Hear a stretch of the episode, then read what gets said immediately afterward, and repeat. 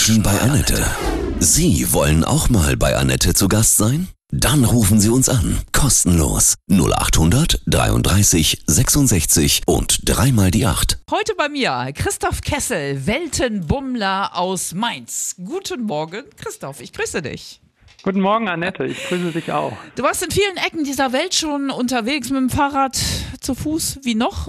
ja, mit so kleinen Propellerflugzeugen, zum Beispiel in der Karibik. Ach, ich krass. Bin auch mal mit einem Expeditionskreuzfahrtschiff in die Antarktis gefahren. Mit öffentlichen Verkehrsmitteln, da habe ich auch mein erstes Buch geschrieben. Also ich bin einmal um die Welt gefahren innerhalb von einem Jahr von Mainz Hauptbahnhof nach Mainz Süd und habe versucht halt nicht durch den Mainzer Tunnel zu fahren, was nur fünf Minuten dauert, sondern halt ein Jahr praktisch die andere Richtung und habe da versucht, möglichst aufs Flugzeug zu verzichten. Das war halt das erste Buch, nächster Halt Darjeeling Hauptbahnhof. Was du alles erlebt hast auf deinen Reisen, warum du Reisen auch für uns alle wichtig findest, ja? Gleich sprechen wir weiter. Prima. Christoph Kessel aus Mainz ist heute bei mir zu Gast. Du bist Weltenbummler, warst schon auf jedem Kontinent unterwegs, ne? Genau. Zu Fuß, mit der Bahn, mit, mit dem Fahrrad, hast darüber Bücher geschrieben. Warum findest du Reisen so wichtig? Für uns alle auch. Ich glaube, für uns alle ist es wichtig, unterwegs zu sein, in andere Länder hineinzuschnuppern. Und ich finde, es ist gar nicht so wichtig, so weit wegzufahren. Also ich sage immer, Nepal oder äh, Neapel ist eigentlich erstmal sekundär, weil ich glaube, Reisen ändert so ein bisschen bei uns die Denkweise. Es werden auch Vorurteile abgebaut.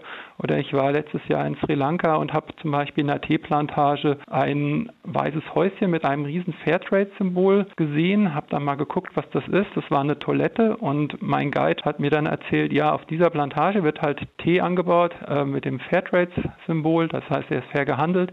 Und da haben die Teepflückerinnen eine Toilette. Und dann habe ich gesagt, ja, wie sieht es auf äh, den normalen Plantagen aus?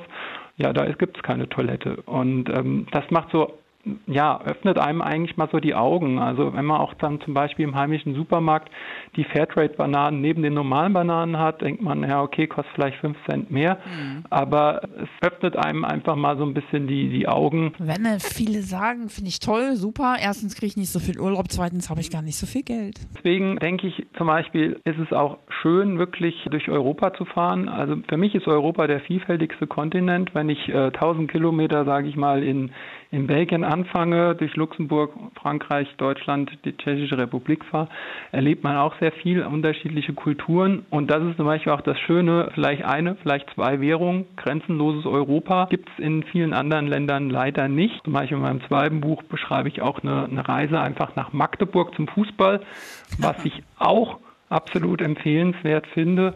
Ähm, und wie gesagt, also Klar, Reisen auch. kann es auch mal sein. Ne? Genau. Mhm. Deine aufregendste Reise? Die mit meiner Frau nach Sierra Leone in Westafrika auf einer Insel, einen Nationalpark. Wir wurden dort mit dem Kanu hingefahren im Holz. Die Einheimischen haben aber gesagt, sie fahren zurück ins Dorf, weil da ein Dorffest stattfindet und ähm, sie würden dann in der Nacht wiederkommen. Und mhm. wir waren völlig übertölpert von der Situation und haben dann einmal so gedacht, huch, hier zocken wir mitten in Westafrika auf einer Insel, kein Mensch um uns rum, wir haben kein Essen, wir haben kein Trinkwasser. Wie Robinson Crusoe so ein bisschen?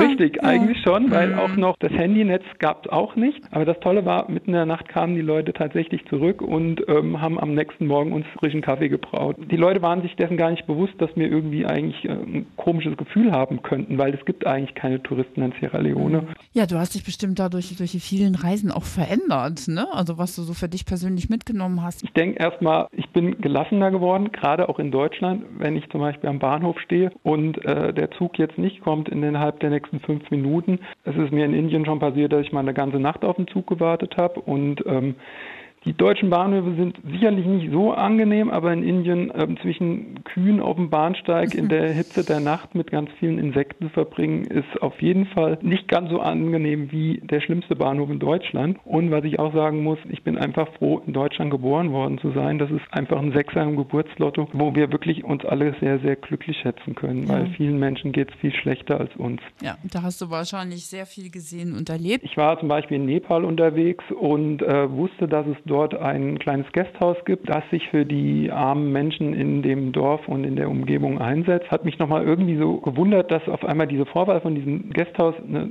deutsche Vorwahl mit 06131 für Mainz ist. Habe das nicht so ganz verstanden. War dann dort und habe dann den äh, Verein Helfende Hände für Nepal Mainz praktisch vor Ort in Nepal kennengelernt Und mit meinem zweiten Buch zu Gast möchte ich diesen Verein und auch zwei Organisationen in Kenia und Sierra Leone unterstützen. Und ähm, im Direktverkauf von dem Buch von 10 Euro gebe ich dann einen Euro an die Organisation der Wahl des Lesers, weil ich denke, man kann einfach ja auch mal was zurückgeben. Und gerade dieser Mainzer Verein ist ganz toll, ist ein ganz kleiner Verein, aber da geht halt auch jeder Euro auch direkt in die Projekte. Warum spürst du diese Sehnsucht, äh, die ganze Welt zu sehen? Wonach suchst du? Mich interessiert immer so ein bisschen, wie schaut es hinter der nächsten Ecke aus? Und durch das Internet kann man zum Beispiel auch seine Reisen so planen, dass sie möglichst nachhaltig sind, vor Ort zumindest, weil den Flug muss man ja trotzdem machen, wenn man Fernreise macht. Aber zum Beispiel auch in Nepal kann man zum Beispiel Bergführer mit Krankenversicherung wählen. Sprich, mhm. wenn man irgendwo unterwegs ist, kann man tatsächlich auch den Mitmenschen, mit denen man dann reist, die direkt unterstützen. Und ich war zum Beispiel ein, ein Dreivierteljahr nach den terroristischen Anschlägen in Bali. Die Menschen waren dankbar und haben gesagt, es ist super, dass ihr kommt als Touristen, weil die meisten Touristen waren natürlich weg. In vielen Ländern gibt es eine touristische Infrastruktur und wenn auf einmal die Touristen wegbrechen, ist der wichtigste Wirtschaftszweig einfach weg und die Leute wissen nicht, wovon sie leben geben sollen. Also es wird auch oft der Tourismus kritisiert. Es gibt diesen Overtourism, was natürlich in Venedig oder Amsterdam echt ätzend ist, muss man ja auch sagen. Aber es gibt auch viele Länder, wo die Leute wirklich sich noch freuen, wenn Ausländer, wenn Fremde kommen und ihr, ihr Land besuchen. Jetzt werden viele sagen, boah, was Christoph macht, will ich auch. Warum hast du so viel Urlaub? Ich habe eigentlich auch den normalen Urlaub, den, den jeder Mensch hat. Ich hatte das Glück, von meinem Arbeitgeber ein Jahr ein Sabbatical äh, zu bekommen. Ansonsten versuche ich einfach vielleicht zweimal im Jahr wegzukommen und dann natürlich auch ähm, das Geld entsprechend zu sparen mhm. und halt die Priorität mehr aufs Reisen zu legen und äh, nicht auf äh, jeden Tag Tag neue Klamotten kaufen. Was machst du beruflich?